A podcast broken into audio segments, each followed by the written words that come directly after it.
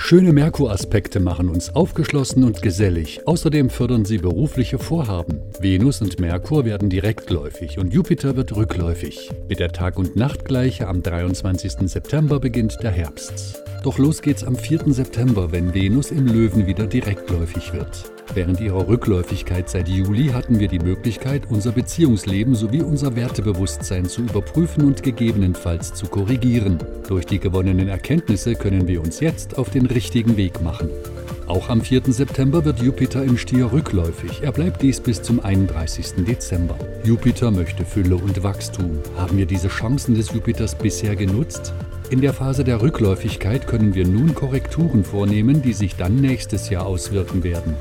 Am 6. September treffen sich der rückläufige Merkur und die Sonne in der Jungfrau. Eine Verbindung von Bewusstsein durch die Sonne und des Denkens durch Merkur. Die Sonne bringt dabei so manche Erkenntnisse ans Licht.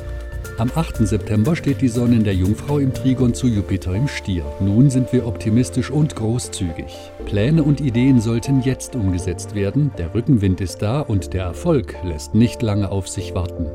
Am 15. September treffen sich Sonne und Mond in der Jungfrau zum Neumond. Der Herbst steht vor der Tür und der Jungfrau Neumond ruft dazu auf, sich verantwortungsvoll und pflichtbewusst den Belangen des Alltags anzunehmen. Die Opposition zu Neptun verleiht eine starke spirituelle und soziale Ausrichtung.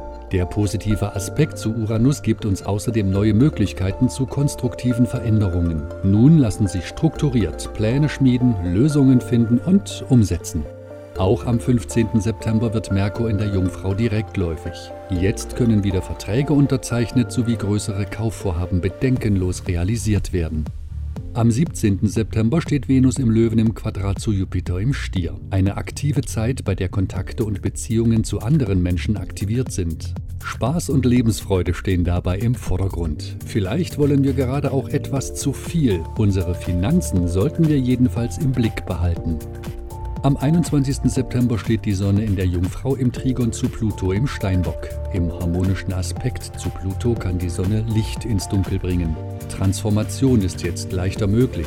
Innere Blockaden werden uns bewusst und können so geheilt und geheime Wünsche können nun Wirklichkeit werden.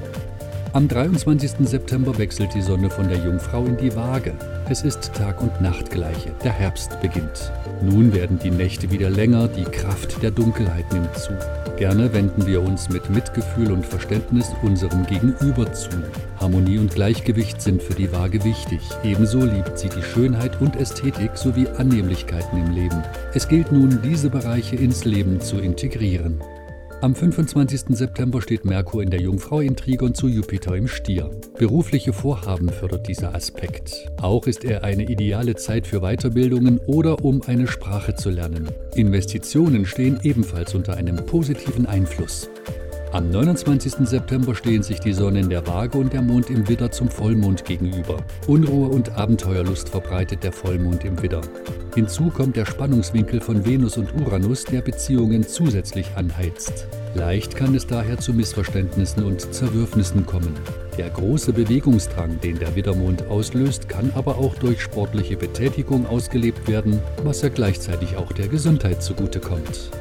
Am 30. September steht Merkur in der Jungfrau im Trigon zu Uranus im Stier. Ideenreich und flexibel macht dieser positive Aspekt. Auf Freiheit gerichtete Gedanken zeigen dabei neue Möglichkeiten auf.